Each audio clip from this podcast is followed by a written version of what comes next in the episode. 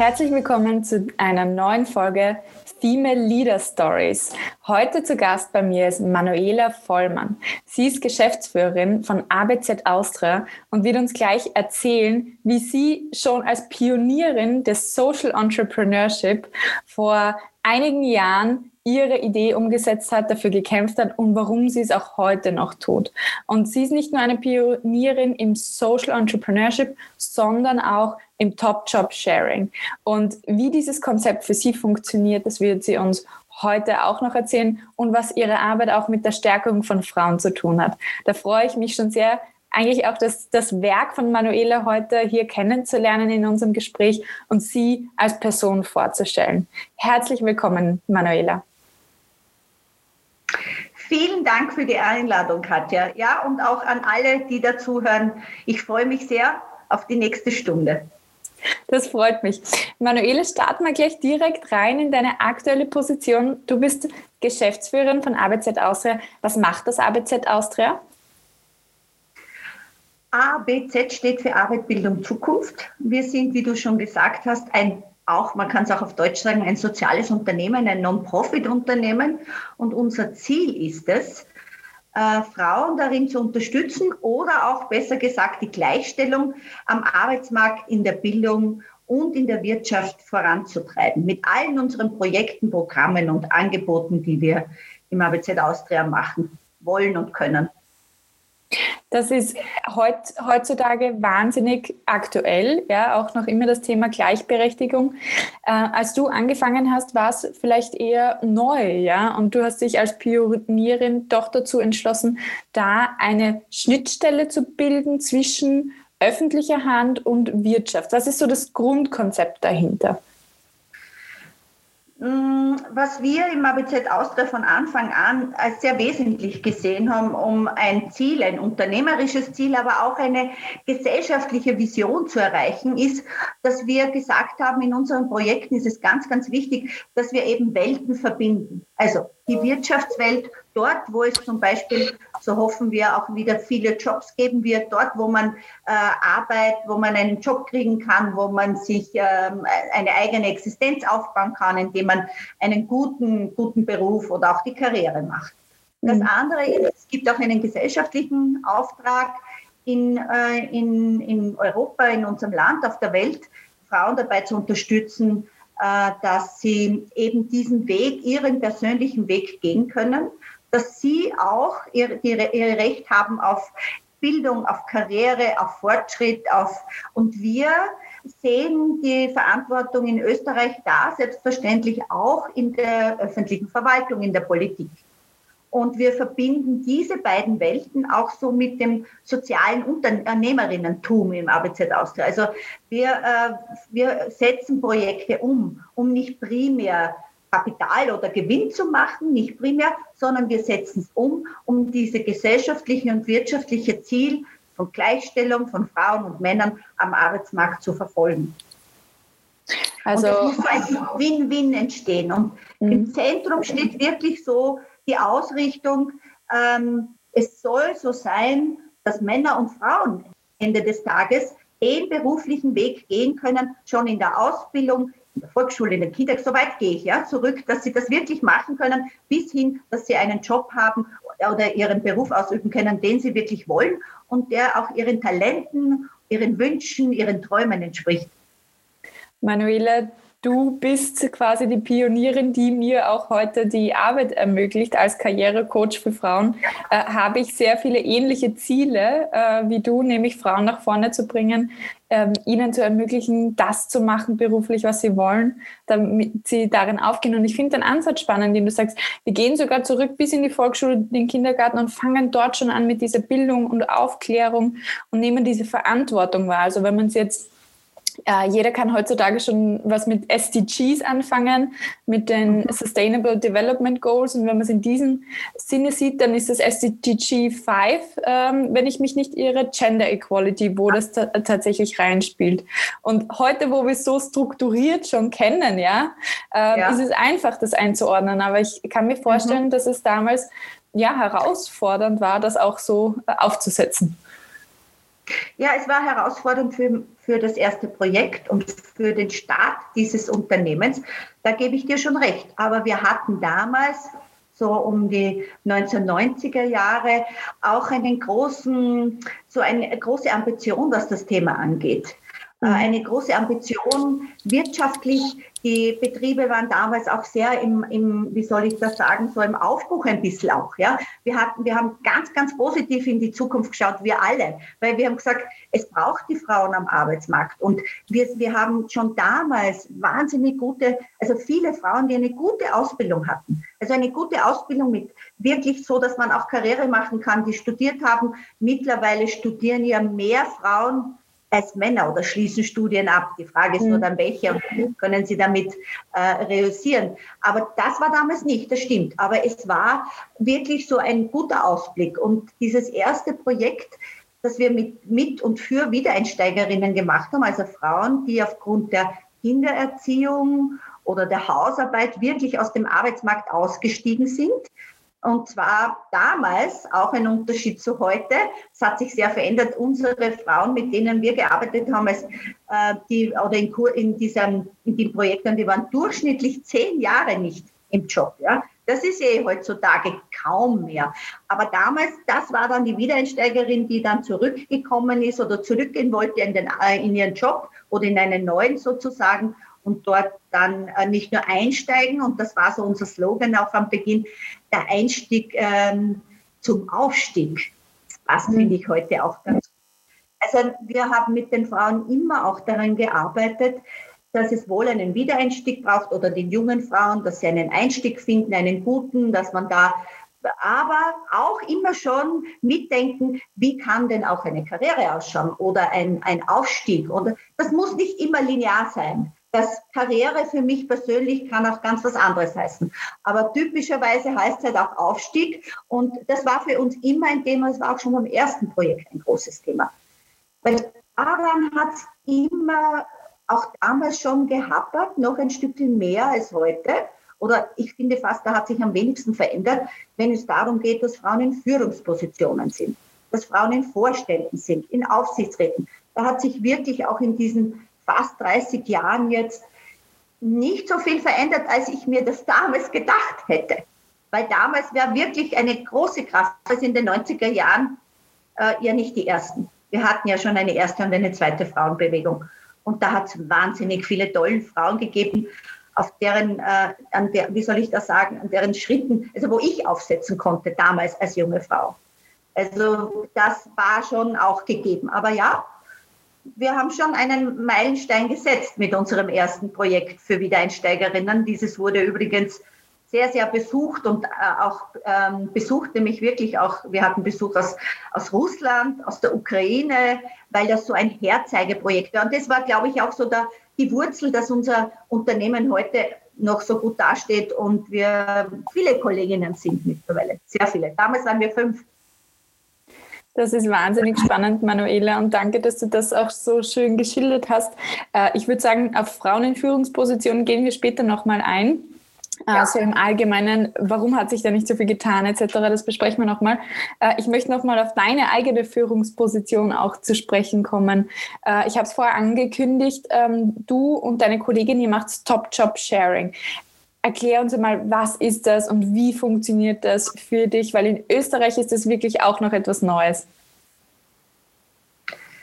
Man nennt es auch Co-Leadership in letzter Zeit, weil es immer mehr gerade in letzter Zeit und auch durch die Pandemie äh, mehr und mehr aufgetaucht ist, dass dieses einsam an der Spitze sein oder einsam, also im übertragenen Sinn auch an, auf Abteilungen oder überhaupt auch in Geschäftsführung, dass das in sehr, sehr heftigen Krisenzeiten ein nicht sehr einfacher Weg auch für, für, für Führungskräfte ist. Also einsam an der Spitze ist so und so etwas, was ein sehr, jetzt sage ich es mal so, ein, aus meiner Brille auch ein sehr patriarchales äh, System ist. Ja? Wie wird ein Unternehmen geführt oder auch eine Organisation oder ein Ministerium? Wie funktioniert das? Und da ist es so, dass ich schon damals auch sehr aus zwei Gründen vor circa 20 Jahren nein, schon länger, 22, glaube ich, mache ich das jetzt mit jeweils einer, also zwei Kolleginnen. Ähm, damals waren es zwei Motivationen. Die eine Motivation war, ähm, zu sagen, ich, also ich hatte damals eine kleine Tochter. Und wir als Unternehmen nach diesem schon erzählten ersten Projekt sind wir dann 95 ist Österreich zur Europäischen Union beigetreten und auf einmal 96, 97 kamen gefühlt jede Woche ein Anruf, könnte nicht ein Projekt machen mit in diese Richtung für die Frauen, in diese Arbeitsmarktbildung und so weiter. Und das ist deswegen gewesen, weil die Europäische Union hier einigen Druck, einigen Druck auf, äh, auf äh, Österreich gemacht hat, dass mehr in Richtung Gleichstellung, Expansion, warum nicht? Und Ausweitung, wir haben eh so viele Ideen, dann können wir die endlich auch umsetzen und diese Pro Projekte aufsetzen und wirklich unserem Ziel und unserer Mission folgen, äh, Frauen dabei zu unterstützen, diesen Weg, ihre, ihren persönlichen Weg zu gehen, beruflich. Und äh, der zweite Grund war, also ich wollte dann, ich habe das Gefühl gehabt, okay, es ist, ich könnte das auch, aber ich habe parallel dazu, hatte ich eine Kollegin im selben Büro, ich habe noch nie alleine ein Büro gehabt, aber ein sehr schönes, großes mittlerweile. Ähm, und mit der Kollegin habe ich mich immer wieder ausgetauscht. Ja? Ich habe mich mit ihr ausgetauscht und hab, äh, bin dann draufgekommen. Das ist dann so weit gegangen, dass ich in meinen Gesprächen mit Geschäftsführern oder so außerhalb von ABZ Austria, dass ich sie zitiert habe.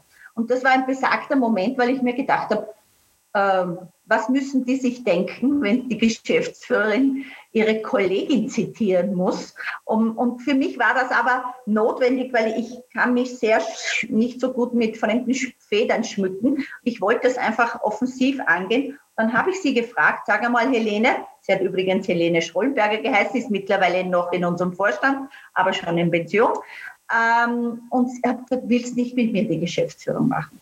Und da hat das nicht Top-Sharing geheißt oder Co-Leadership. Das hat es überhaupt nicht gegeben. Ich, ich habe mir einfach aus diesem Grund heraus immer gedacht, habe, es geht eigentlich zu zweit besser, weil sie hat gute Ideen, sie hat andere Perspektiven. Ich habe diese Perspektive, sie hatte eine andere Erstausbildung. Und wir haben das sozusagen dann, äh, sie war verwundert, dass ich sie frage, weil ich bin Sozialpädagogin, was willst du jetzt von mir? Und ich habe gesagt, warum? Du kannst das, Helene, lass uns das machen. Wir haben uns ein halbes bis ein Jahr coachen lassen und haben dieses System des Top-Sharings auch miteinander aufgebaut und entwickelt. Und beim Top-Sharing geht es darum, dass wir eine gemeinsame, das zwei, in unserem Fall sind es zwei, können, wir sind schon am überlegen, es könnten auch drei sein, kommt immer darauf an, wie man es möchte. Man kann ähm, zu zweit sozusagen, man kann die Verantwortung nicht teilen, sondern man hat eine gesamte gemeinsame Verantwortung für alles. Eine auch, gesamte äh, gemeinsame Verantwortung. Das heißt, auch für alles, was sie entscheidet, trägst du auch die Verantwortung mit. Richtig. Letztendlich ist es das. Wir können auch getrennt unterschreiben. Also wir sind auch zeichnungsberechtigt getrennt. Aber das heißt auch, dass wir füreinander sozusagen, ja, die, äh, dass wir dahinter stehen müssen. Was ganz klar aber ist, wir haben eine Aufgabenteilung. Also wir verdoppeln nicht. Zumindest nicht in den, in den, in den operativen Arbeiten von Geschäftsführung. Was wir schon machen auf der Strategieebene, sind wir immer, tauschen wir immer sehr konkret aus und haben unsere Linie. Also ich muss darauf vertrauen, dass das, was meine Kollegin jetzt ist Daniela Schallert, schon seit zehn Jahren, dass Daniela Schallert in ihrem operativen Umsetzen auch diese Strategien, die wir vereinbaren, auch einhalten und vice versa. Das heißt, hohes Vertrauen und Zutrauen. Das ist ein, eine Krux in diesem Führungsmodell, eine, die man, die man leben muss können. Und was ich immer sage, weil es ja um, gerade auch um Geschäftsführung geht oder Abteilungsleitung, es muss auch darum gehen, Macht teilen zu wollen. Also das ist auch etwas, was äh, ich in meinen vielen beruflichen Jahren nicht, nicht, nicht sehr häufig erlebt habe, dass äh, Menschen an so Top-Positionen sehr daran interessiert sind, ihre Macht zu teilen, weil Macht aus meiner Perspektive ist ja etwas, was ich, dann kann ich ja gestalten. Also ich kann ja das auch verstehen, dass man es nicht teilen will. Aber für mich war das eine gute Entscheidung und jetzt überhaupt in solch großen Krisen wie die Pandemie, die wir jetzt haben, kann ich nur sagen, äh, meine Resilienz hat ganz viel mit dem Top-Sharing zu tun. Immer schon und jetzt noch viel mehr in diesen ganz wilden Zeiten. Das ist eine wahnsinnig schöne Geschichte, die du erzählst. Auch ähm, das, was ich auch so von dir als Person wahrnehme, dieses einfach mal tun und äh, das schauen, wie kann man denn das lösen? Also so eine sehr starke Lösungsorientierung von dir, neue Modelle auch anzunehmen, die noch gar keinen Namen haben, wie du gesagt hast. Also da hat man jetzt nicht drüber gesprochen, ah, das könnte man mal machen im Leadership, sondern aus dem Bedürfnis heraus, aus dem Problem eigentlich heraus in die Lösung. Und das schon mhm. so lange. Also wenn ich dich richtig verstanden habe, dann vor 22 Jahren, als, als äh, Österreich in die EU gekommen ist, ähm, habt ihr das schon so umgesetzt aufgrund von Expansion etc.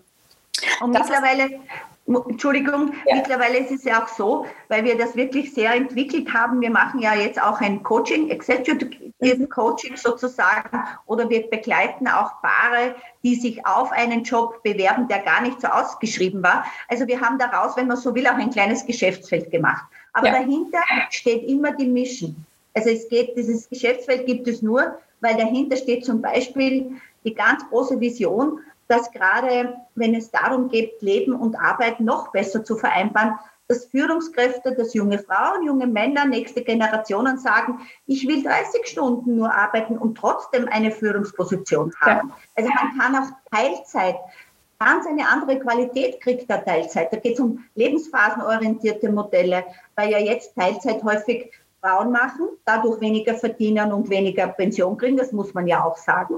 Das machen sie häufig, weil sie auf ihre Kinder schauen wollen. Und meine Vision dahinter bei Top-Sharing mehr und mehr, bei mir war es genau das. Ich habe wohl immer Vollzeit arbeiten wollen, aber ich wollte nicht 60, 70, 80 Stunden arbeiten, nur unter Anführungszeichen, weil ich Geschäftsführerin bin. Ich, ich finde, jede Führungskraft hat ein Recht auf ähm, Vereinbarkeit, auf ein, eine gute, ein gutes Arbeiten führen. Das ist, es ist auch wichtig zu thematisieren.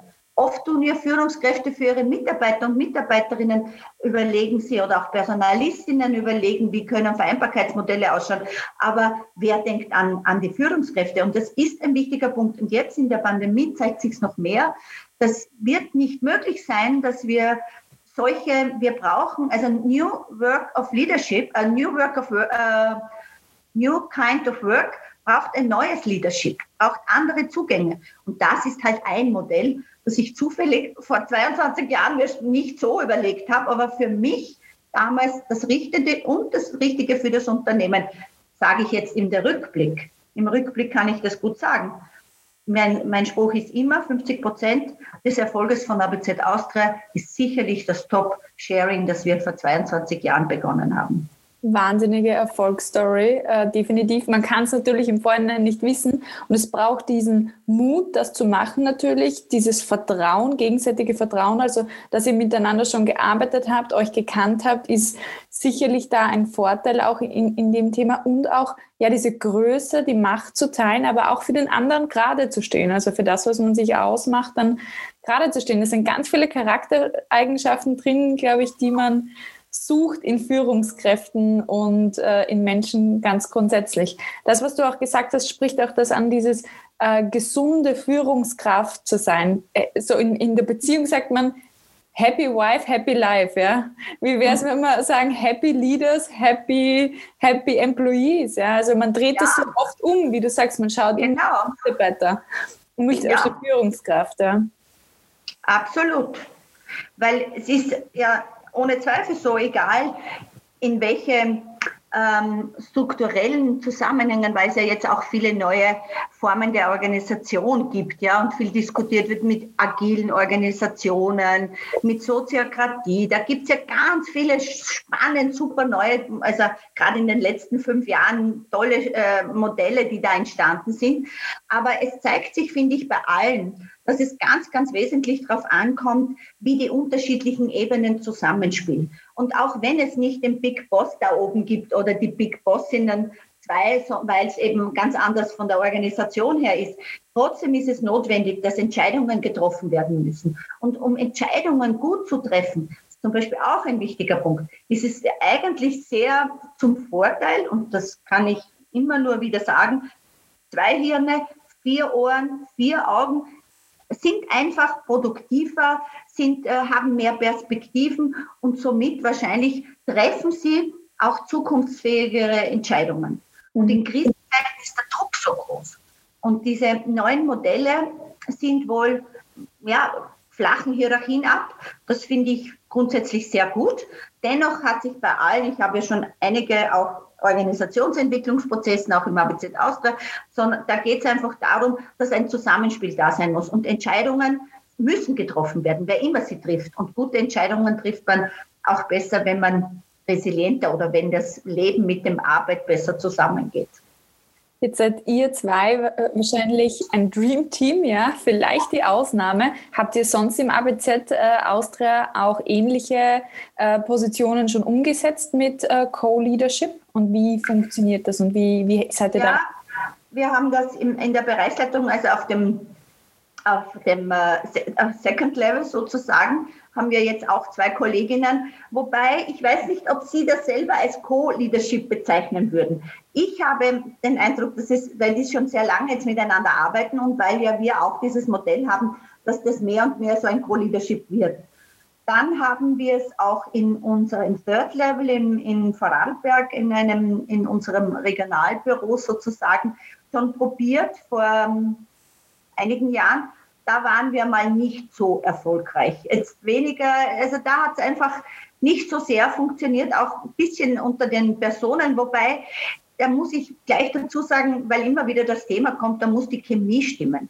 Ja, man muss sich schon, es ist, man muss sich, man muss mit dem, wie die andere äh, zum Beispiel Entscheidungen trifft oder vorgeht, muss man schon einverstanden sein. Aber verheiratet ist man nicht mit der, mit der beiden. Also für mhm. mich ist das immer ein bisschen ein wichtiger Punkt. Es ist nicht nur die Chemie der Kollegin, der, der beiden, die das machen. Gar nicht. Also gar nicht. Es geht immer um das, wie das Unternehmen Strukturen, äh, Kommunikation, Kooperation, wie diese Unternehmenskultur generell auch ist. Und ob das Top, also der Vorstand zum Beispiel bei Abteilungsbereich, äh, Abteilungsleiterin wirklich dahinter steht, dass das dort geteilt wird und auch bereit ist, ein bisschen vielleicht zu investieren, weil Unternehmen oder Führungspositionen in Österreich sind jetzt grundsätzlich nicht das, also dafür gemacht von vornherein, es sollen alle im Top-Sharing passieren. Das ist das Gegenteil ist der Fall. Das ist so ähnlich wie jetzt in Corona mit dem Thema Homeoffice wie viele Geschäftsführenden oder ich habe ja sehr viele Termine mit Unternehmer und Unternehmerinnen, wie die gesagt, naja, da hast du richtig gemerkt, wie sie die Stirn runzeln, wenn du gekommen bist mit mobilem Arbeiten, ja.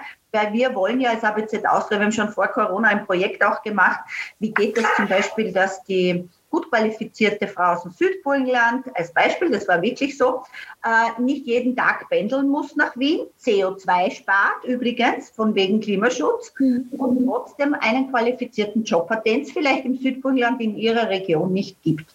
Aber sie will dort unbedingt wohnen. Und wir haben keine so gute Zugverbindung und so weiter und so fort. Und ja, da haben wir eine Studie dazu gemacht, zum mobilen Arbeiten. Mit Unternehmen, sie gefragt, wie ähm, Steuerberatung in dem Fall, wie stehen Sie dahinter, was sind hemmende und fördernde Funktionen, ähm, also was sind Barrieren und was sind Möglichkeiten. Und diese Studie kurz vor Corona, die gibt es übrigens auch, die ist super geworden. Aber jetzt, ähm, und ich habe immer wieder viele getroffen, die gesagt haben, naja, das mit dem mobilen Arbeiten, wer weiß. Und also letztendlich hat durchgeschimmert sehr häufig, naja, wie wir das nennen, ein gewisser Anwesenheitsfetischismus. Nämlich, da kann man besser kontrollieren angeblich, da weiß man, wann wer arbeitet und so weiter. So, und schauen, jetzt kommt der 13. März 2020 und auf einmal war die Welt völlig anders. Ja? Jetzt sind wir schon wieder am, am kritisch hinterleuchten zurecht. Ist das Homeoffice wirklich die Lösung? Gerade aus Genderperspektive, als Gleichstellungsperspektive, müssen wir uns nicht neue Dinge einlassen. Zum Beispiel Co-Learning Spaces, Co-Working Spaces in den Dörfern. Da bin ich jetzt zum Beispiel gerade wieder dran. Würde ich wahnsinnig gern betreiben also nicht ich, sondern viele Leute in Österreich, die sozusagen sehr wohl in der Steiermark leben, in einer kleinen Gemeinde. Aber da gibt es im Gemeindeamt ein, ein, ein, ein Büro oder ein Coworking Space oder wie auch immer. Und da kommt man zusammen. Man arbeitet nicht in der eigenen Wohnung. Das macht einen Unterschied, wenn ich dorthin gehe. Also solche Ideen kann man jetzt aufgrund dieser Erfahrung dass doch gearbeitet wird im Homeoffice, weil das war ja die großen Bedenken von den, von den Führungskräften oder von den Tops, ähm, dass man mit dieser Erfahrung schon wieder weiterarbeiten kann und sagen, okay, aber was braucht es jetzt? Mobiles Arbeiten geht sichtlich, die Menschen ähm, können damit umgehen.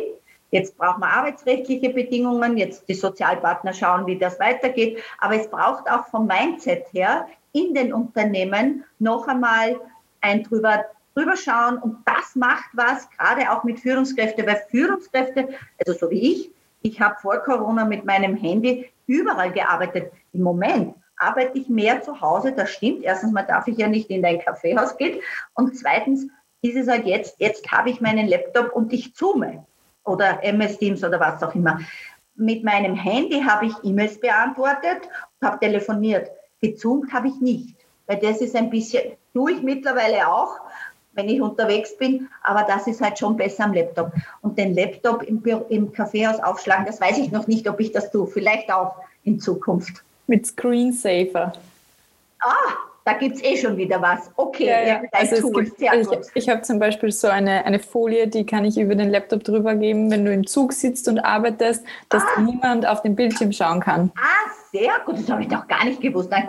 Sehr gut, danke. Ja, wahrscheinlich. Also das verändert sich gerade und deswegen verändern sich auch Führungsverständnisse, nicht nur, weil ihr, ihr die junge Generation einfach schon anders aufgewachsen seid, sondern weil es hier auch große Entwicklungen gibt, jetzt gerade durch diesen technischen Fortschritt und den Druck, den uns die Pandemie gemacht hat, hier schnell voranzukommen. Aber wie gesagt, jetzt muss man dann wieder reflektieren und schauen, was brauchen wir als nächsten Schritt, damit wir gut überhaupt mit diesen hybriden Arbeiten und diesem neuen Leadership überhaupt umgehen können. Das ist wahnsinnig spannend, was du sagst, Manuela, und so relevant gerade, weil dieser Anwesenheitsfaschismus, den du vorher erwähnt hast, ist definitiv da gewesen in Unternehmen. Der musste jetzt zwangsläufig weichen, ja, weil es nicht anders ging. Und jetzt eben diese Gender-Frage, ja, die wir gesehen haben in Homeoffice mit Kinderbetreuung etc., ja. wo einfach jetzt hier das Problem war. Und ja, wie du sagst, da muss man sich Gedanken machen. Und ich finde, jeder von uns ja. kann sich Gedanken darüber machen und sich in diesen Prozess einbringen und beteiligen und gute Ideen bringen. Und ja, also da ist wirklich super viel möglich und da bin ich ganz gespannt, wie du mit dem ABZ auch da ja. ja die, die weitere Zukunft beeinflussen werdet und bin da voll gespannt. Gehen wir mal kurz noch ein auf deine, auf deine Karriere. Du hast ja auch einen sehr spannenden Werdegang, bis du Geschäftsführerin wurdest vom ABZ.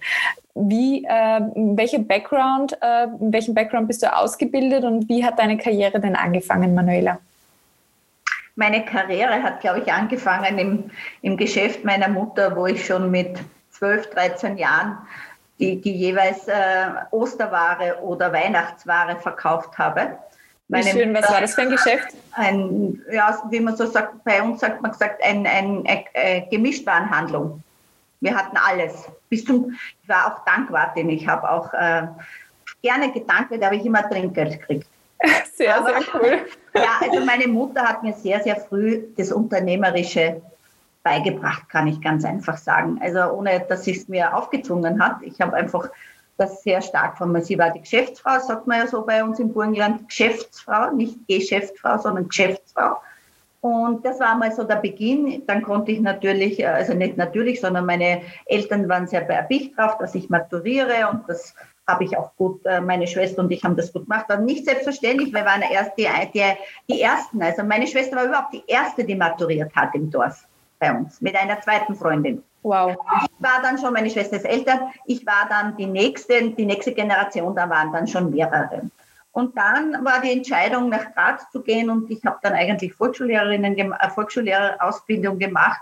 Und dort ist mir schon was passiert, das mich bezüglich ähm, Gleichstellung oder Diskriminierung, muss man sagen, ziemlich wild, ähm, dass mir jetzt wieder mal eingefallen, wild entgegengekommen ist. Am ersten Tag auf der damals noch BEDAG, jetzt Pädagogische Hochschule, würde man sagen, damals auf der BEDAG ist der Herr Professor in Geografie, glaube ich, hineingekommen und ich war in der Gruppe, wo die wenigen Männer in der Ausbildung waren. Ähm, deswegen war ja weniger, also es hat drei Gruppen gegeben und eine Gruppe nur, wo alle Männer waren. Da war ich auch zufällig und warum auch immer, das weiß ich gar nicht mehr. Und er kommt hinein und begrüßt uns und sagt ganz nonchalant, also ich begrüße die zukünftigen, die Herren Direktoren und die zukünftigen Frau Lehrerinnen. Und ich habe mir damals gedacht, äh, wie? Höre ich richtig? Also das war wirklich, also wir waren alle baff, ja, ich wahrscheinlich auch noch, aber da hat es begonnen, also gedacht, was, was, was, was wird das jetzt? Äh, warum? Weshalb sollte ich nicht Direktorin werden? Warum? Egal. Also das war ein wirklich großer ich kann mich wirklich an die Situation noch erinnern. Ich habe sogar ein Bild von dem Professor noch immer vor mir. Wahnsinn, welcher, welch, was das für mich damals sichtlich bedeutet hat. Weil das ja, und dann, auch ist. Ja, und dann war es halt so, dass es ja, da gibt es ja dieses Berufspraktikum, ich weiß gar nicht, ob man das so nennt. Und dann bin ich drauf gekommen, dass die Volksstudierenden und Burschen mehr konnten als ich. Die, kennt, die, die kannten alle Vögel, die kannten alle und irgendwie haben wir gedacht, das wird nichts, Manuela, du musst noch weitermachen. Und habe dann beschlossen, noch weiter zu studieren und habe dann Pädagogik studiert, Diplompädagogik. Bin dann von Graz nach Wien gegangen. Und in Wien habe ich dann, ähm, also ich war dann schon sehr ähm, feministisch unterwegs und ich bin dann auch Studentenvertreterin geworden. Auch da habe ich einiges äh, mit meinen Kollegen und Kolleginnen, übrigens ganz tolle Kollegen, auch damals große freudige Erfahrung, also auch, dass die, die jungen Männer mitgegangen sind, zum Beispiel auf der Pädagogik äh, endlich äh, Gender-Lehrveranstaltungen ähm, einzuführen. Harter Kampf, viel gelernt. Wow, also das war damals eine große, große, große, wir haben da wirklich einiges veranstaltet bis zu Protesten und daher jetzt der Herr Bundes, Bundespräsident Fischer außer Dienst war damals Unterrichtsminister, der war auch involviert. Also es war sehr, sehr spannend. Ich habe wahnsinnig viel gelernt und viel Vertrauen erfahren von meinen Kollegen und Kolleginnen. Ich glaube, das hat mich auch sehr geprägt, dass man so vertrauensvoll arbeiten kann, wenn man was erreichen will. Das ist auch meine, eines, was ein Erfolg, also das denke ich mir, wenn ich wirklich beruflich erfolgreich sein will, gerade auch als Frau, dann muss ich mir suchen, wo ich Vertrauen haben kann. Und es gibt immer irgendwo wen, ja, weil wenn die Strukturen im Unternehmen nicht so sind, dann muss ich einmal schauen, wenn ich in diesem Unternehmen bleiben will, wo sind Anker, wo ich Vertrauen aufbauen kann, wo ich hingehen kann und, und Unterstützung auch finden. Das ist ganz wichtig. Ja, und dann bei dem, wie ich da, dann bin ich kurz in einem interdisziplinären Forschungsinstitut gewesen, außeruniversitär. Das war dann nicht so ganz, weil ich der Wissenschaftlerin bin ich, glaube ich, nicht wirklich. Da kann man nicht umsetzen, da muss man immer nachfragen und analysieren. Und ja, dann ist dieser Job ausgeschrieben gewesen. Es ist auch sehr spannend. Es ist ja, das ABZ Austria ist jetzt nicht ein, ein, äh, ein Unternehmen, ein Social Business, das jetzt sozusagen von einer, von einer Frauengruppe entstanden ist, weil wir was verändern wollten, sondern ich habe mich für einen Job beworben und dort haben wir dann den Verein aufgebaut. Wir haben dann alles von Null begonnen und ähm, ähm, ja, das erste Projekt war eben, habe ich schon gesagt, für Wiedereinsteigerinnen, damit sie ähm, einen guten Job finden und Geld verdienen können für ihre Familie, so in die Richtung. Und das war so ein Arbeiten und Lernen in der Kombination, das jetzt zum Beispiel wieder sehr gefragt wird. So, man nennt es auch Workplace Learning, also so am Arbeitsplatz lernen, wie geht das wirklich? Jetzt natürlich mit E-Learning und mit all diesen Dingen, aber das war damals ein großer Erfolgsfaktor, dass wir die Frauen, die Wiedereinsteigerinnen nicht in einen Kurs äh, genommen haben, sondern wir haben sie bei uns angestellt, ein Jahr lang. Und sie haben bei uns gearbeitet. Sie haben gearbeitet auf, an Aufträgen, die wir für andere Unternehmen erledigt haben. Buchhaltung, Lohnverrechnung. Sehr traditionell zuerst. Und vier Jahre später haben wir es dann, äh, da kamen gerade so die IT, Hype, sage ich immer. Die Handys kamen auf und wir haben dann äh, Netzwerkadministratorinnen und Techn äh, Datenbankmanagerinnen ausgebildet. Mit dem gleichen Modell arbeiten und lernen. Die haben alle einen Job bekommen damals. Es war die Zeit wirklich ein bisschen anders, muss man sagen. Manuela, das ist wahnsinnig toll und ich schreibe so viel mit äh, in unserem Interview, weil da einfach so viel ja, Geschichte kommt, äh, trifft deine Lebensgeschichte, würde ich äh, sagen. Also die Geschichte der feministischen Bewegung, aber auch ja, Arbeitsmarktentwicklung in Österreich und wie du das aus deiner persönlichen Sicht schilderst. Äh, das, was du vorher gesagt hast, möchte ich nochmal verstärken, ja, weil ich so auch noch nie gehört habe. Äh, such dir etwas, wo dir Vertrauen entgegengebracht wird, wo du Unterstützung erfährst. Und ganz oft halt, hält man in einem Jobverhältnis fest oder in einer, in einer Business-Idee fest oder ähnlichem, wo man dieses Vertrauen nicht bekommt, ja, und dann ist es super schwierig. Dann ist man immer ja. Einzelkämpfer und es ist genau. Mühlen angeht, dann zermürbt einen das, glaube ich. Also irgendwo braucht es diesen Support, diese Peer Group, von der man auch öfter spricht, aber ja. auch, ja, dass da irgendwo eine Nachfrage nach dem ist, was ich gestalten möchte. Und ja. das finde ich total spannend. Und gleichzeitig ist mir aufgefallen, dass du das so erzählt hast, deinen Karriereweg, naja, zuerst war die Idee der Volksschullehrerin da in deinem, in, als Beruf, dann war äh, die Idee der Wissenschaftlerin auch ein bisschen da im Beruf. Und dann hast du aber weitergeschaut, weil du gemerkt hast, okay, das ist nichts und das finde ich mhm. aber auch so eine wertvolle Message, wenn es sich nicht gut anfühlt, dann kannst du ruhig weiterschauen. Ja? Und es wird sich etwas ergeben, was genau zu dir passt, zu dem, wie du heute agierst, wo man machen kann und gestalten kann. Ähm, und ja, mit dem feministischen Hintergrund und mit dem Hintergrund, Frauen zu empowern und zu stärken, was dann hundertprozentig zu dir passt. Und das ist sehr eine schöne Erfolgsstory, wie du sie hier erzählst. Freut ja, das stimmt für mich auch. Ich bin sehr glücklich, dass ich den Weg gegangen bin, also oder auch gehen konnte. Mit vielen Kolleginnen, das muss ich auch sagen, ne, die, die sozusagen diese, diese, das auch mitgetragen haben. Gerade im ABZ Austria, wir sind ja jetzt, ich glaube, demnächst wieder 170, 180 Kolleginnen. Wir sind ja ausschließlich Frauen. Mhm. Wir haben schon zwischendrin, äh, zwischendurch auch Männer gehabt, weil wir in den, also es ist so, dass das ABZ Austria, wenn es hauptsächlich Frauenberatung oder Qualifizierung, da können wir auch laut Gleichbehandlungsgesetz äh, Frauen, weil die auch Role Models sind, nehmen. Aber in all unseren anderen, wie Buchhaltung, Lohnverrechnung, natürlich nicht. Und wir hatten eben schon auch Männer. Und wir jetzt, wenn wir, wir werden, sind gerade dabei, ein Pflegeprojekt zu machen, wo wir auch mit Männern arbeiten. Übrigens aus dem Grund, weil das auch für uns zur Gleichstellung zählt, wenn Männer sogenannte nicht traditionelle Berufe für sich sehen und, äh, und ergreifen wollen, dass wir sie darin unterstützen. Und Pflege ist halt in Österreich oder überhaupt, wahrscheinlich weltweit, eher ein, ein nicht traditioneller Beruf für Männer. Und da werden wir dann auch, da haben wir jetzt schon gesagt, wollen wir unbedingt auch einen Kollegen, der in diesem Projekt arbeitet. Aber, muss ich auch dazu sagen, in der Führung, in den, in, in, im Vorstand, da sind wir noch nicht so weit, dass wir einen Mann haben wollen. Ja? Der muss, weil, wenn man bei uns arbeitet, muss man ganz klar wissen, was äh, was es bedeutet, Geschlechtergerechtigkeit strukturell auch äh, zu unterstützen, muss man wissen, wie Gender geht, um es sehr salopp zu sagen. Und es gibt jetzt immer mehr jüngere Männer, die auch äh, Gender Studies machen, die sich auch bei uns bewerben. Aber da ist das halt manchmal noch nicht für eine Führungsposition schon geeignet. Aber das kommt jetzt immer mehr und ich, da freue ich mich auch schon drauf, weil ich mir denke, ich kenne ja auch durch meine große Tochter einige junge Männer, wo man oft denkt, na boah, da können sich einige Frauen was abschauen, ja, was ihr Bewusstsein für Ungleichheit aufgrund des Geschlechtes angeht. Ja? Oder ihr Bewusstsein und ihr, ihr Handeln auch, auch ihr Handeln. Also im Privaten, vor allem beruflich weiß ich es da nicht, weil ich kenne die jungen Burschen nur privat, ja. Aber da merke ich einfach, das ist eine ganz andere Haltung und die muss man dann auch fördern. Wir müssen uns ja auch Männer äh, als Verbündete suchen.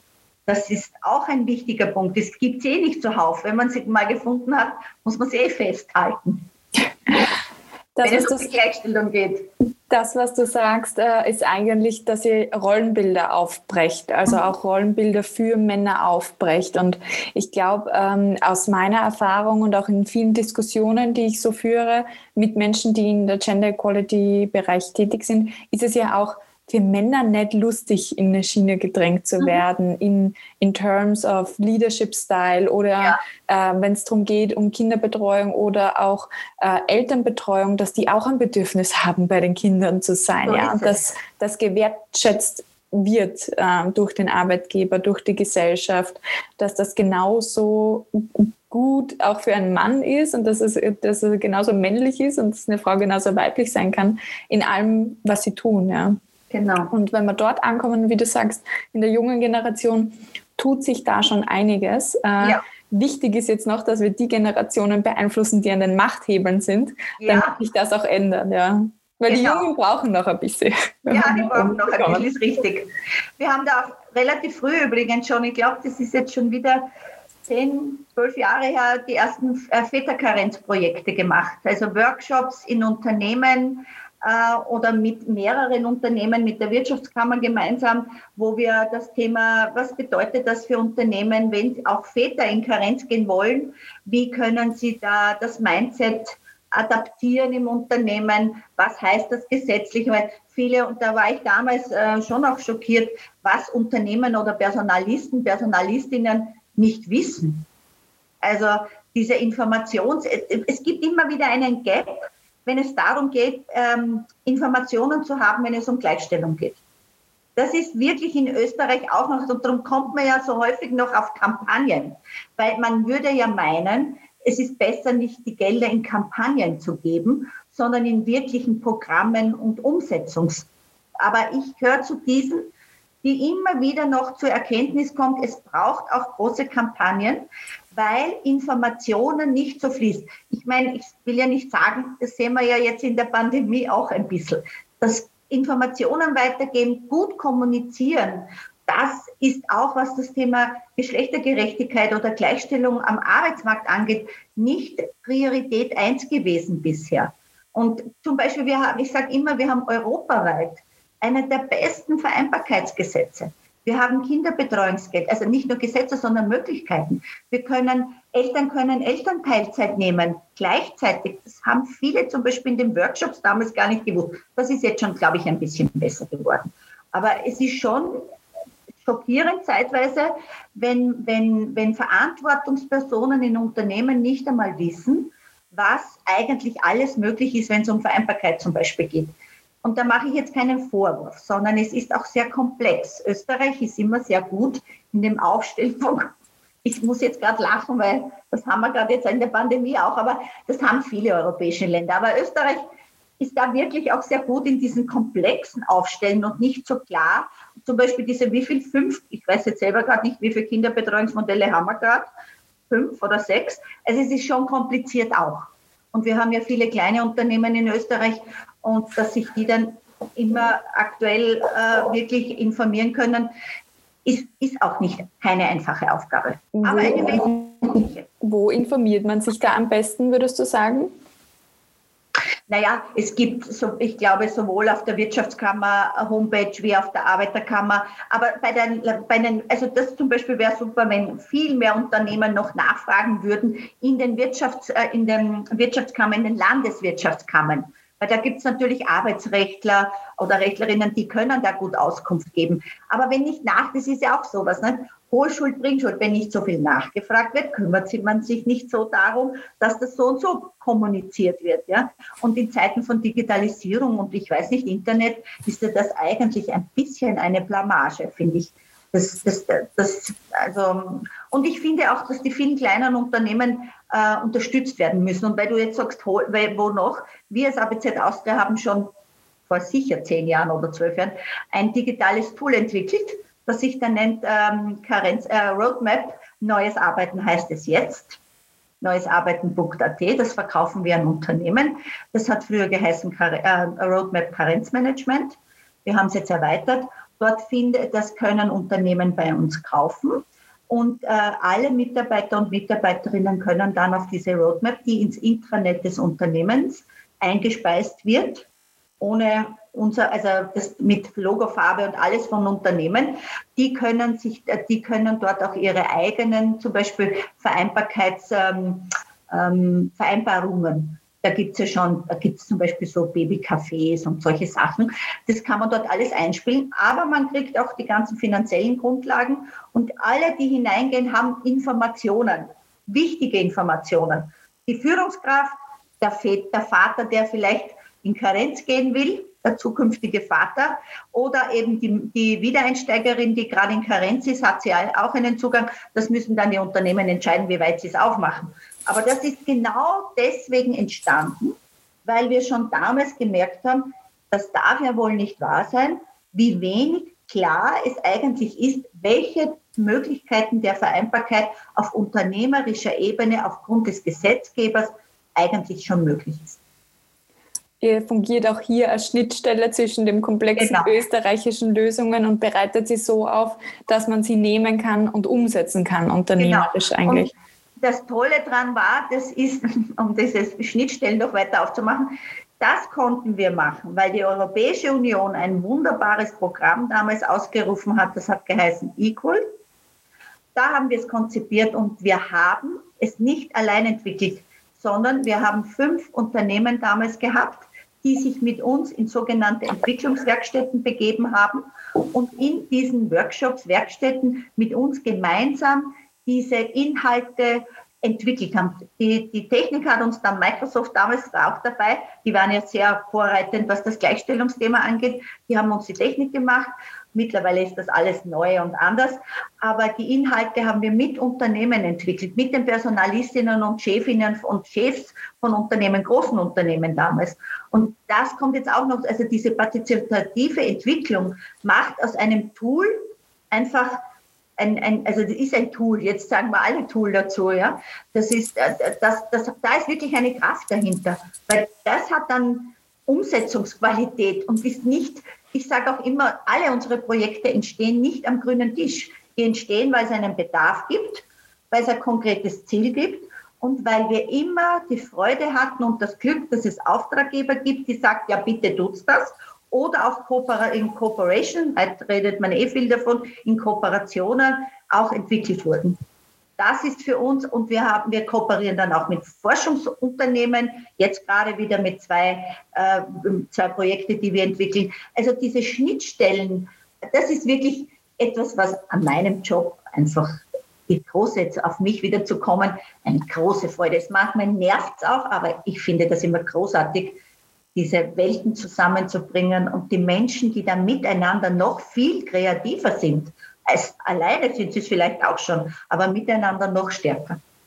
Definitiv, Manuela. Und das merkt man, wenn du darüber sprichst, diese Begeisterung für deinen Job und da auch Welten zusammenzubringen, Menschen zusammenzubringen genau. und aber auch diese Umsetzungsstärke, diese Bedarfsorientierung direkt mit den Partnern zu arbeiten. Und ich denke, das ist auch etwas, was dieses New Work oder ähm, mhm. ja, New Economy auch so stark ausmacht, ja, wo sich Experten zusammenschließen, etwas gemeinsam kreieren, weil verschiedene Perspektiven gebraucht werden für unsere komplexe Welt, um komplexe ja. Lösungen auch zu schaffen. Absolut. Die dann aber wieder einfach sind, dass man sie verstehen kann. Ja. Ne?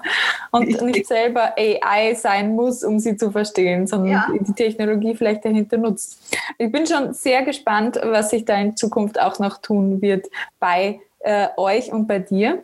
Was würdest du denn sagen, ist so über deine ganze Karriere äh, ein Motto, ein Leitspruch, was dich immer geführt hat?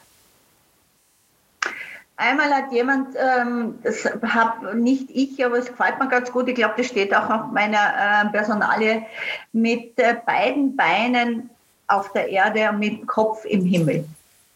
Das ist etwas, ich habe damals gedacht, aha, was meint sie damit? Das hat nämlich eine äh, Kollegin, also nicht aus dem ABZ, sondern eine Netzwerkpartnerin über mich gesagt. Und ja, für mich habe ich es so interpretiert, das stimmt. Ich bin, äh, es ist mir immer wichtig, dass das, was, was visioniert wird, was da im Kopf, im Himmel entsteht, so auf die Art, ähm, dass das auch wirklich dann geerdet ist.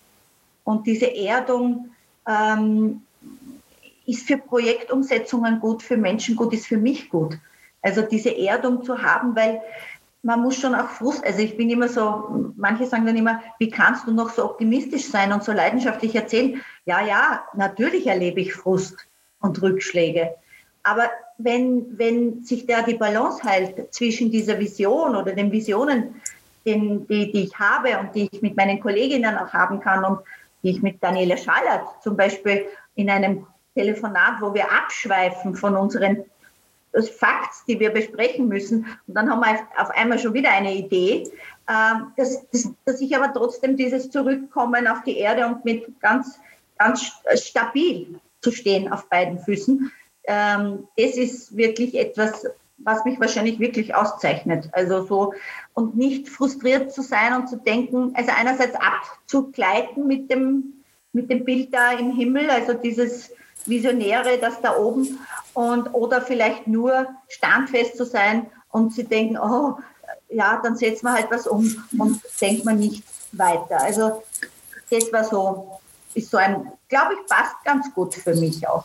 Manuela, jetzt muss ich dir was sagen. Genau über dieses Phänomen habe ich meine Bachelorarbeit geschrieben, damals auf der WU. Ja, aber nicht in Richtung Personen, sondern in Richtung Unternehmen. Das heißt ah. nämlich Ambidexterity in, in, der, äh, in der Wirtschaftswissenschaft ah. und ist übersetzt für Beidhändigkeit. Und man spricht davon, wenn Personen in sich, aber auch Unternehmen diesen Zwiespalt zwischen Innovation und aber auch Effizienz herstellen können. Also ja. diese ah, Exploration ja. and Exploitation. Also ah, ich habe okay. diese Opportunity und dann setze ich sie aber effizient um, damit sie auch was bringt in der Praxis. Ja, also mhm. diese, diese Beidhändigkeit, das kannst du jetzt noch hinzufügen zu deinem Repertoire. Ja. Äh, darüber habe ich schon geschrieben. Sehr schön, wow, toll. Das ist jetzt aber ein sehr netter Zufall. Huh? Ja, ein, ein, toller ja. Zufall und äh, es ist mir gerade eingefallen, wie du das gesagt ja. hast, dass dieses Bild, was du dadurch kreierst, mit beiden Beinen am Boden und mit dem, mit dem Kopf im Himmel, ja, ist ein sehr, sehr schönes, denke ich, mhm. was man immer wieder für sich auch herholen kann. Ähm, richtig, richtig. Wo bin ich gerade? Bin ich im Himmel? Ja. Bin ich am Boden? Ja, wo möchte ich gerade sein? Sehr spannend, dass du das sagst, das strukturiert mich auch. Mhm. Also weil du da sagst, wo stehe ich da gerade? Ja, das stimmt. Das ist, das ist immer wieder, weil das muss man ja auch. Du musst immer wieder schauen, in so in, in dieser Balance halten, wo stehe ich gerade, ja? Oder auch wenn ich vertraue, wenn ich gerade was Neues beginnen will oder jemand an mich herantritt oder Welten verbinden, muss man immer schauen, wo steht man selber, ja? Das muss immer, das muss immer sehr klar sein. Und ja, das konnte ich halt in diesen vielen Jahren entwickeln. Das war am Anfang auch nicht ganz klar. Ja? Aber, aber das kommt, das ist halt dann, sage ich auch immer, noch einmal äh, der, das Glück der Erfahrung und das Glück des Alters. Dass man da einfach schon, ja, sehr viel Standfestigkeit, aber auch schon ganz viel Orientierung hat. Aber ja, aber trotzdem, das passt schon, die Balance zu halten zwischen Himmel und Erde. Das, das ist wunderbar. Manuela, ich schließe immer meine Gespräche mit, mit der Frage, was möchtest du den Zuhörerinnen und Zuhörern mitgeben für ihre Karriere, für ihren Lebensweg?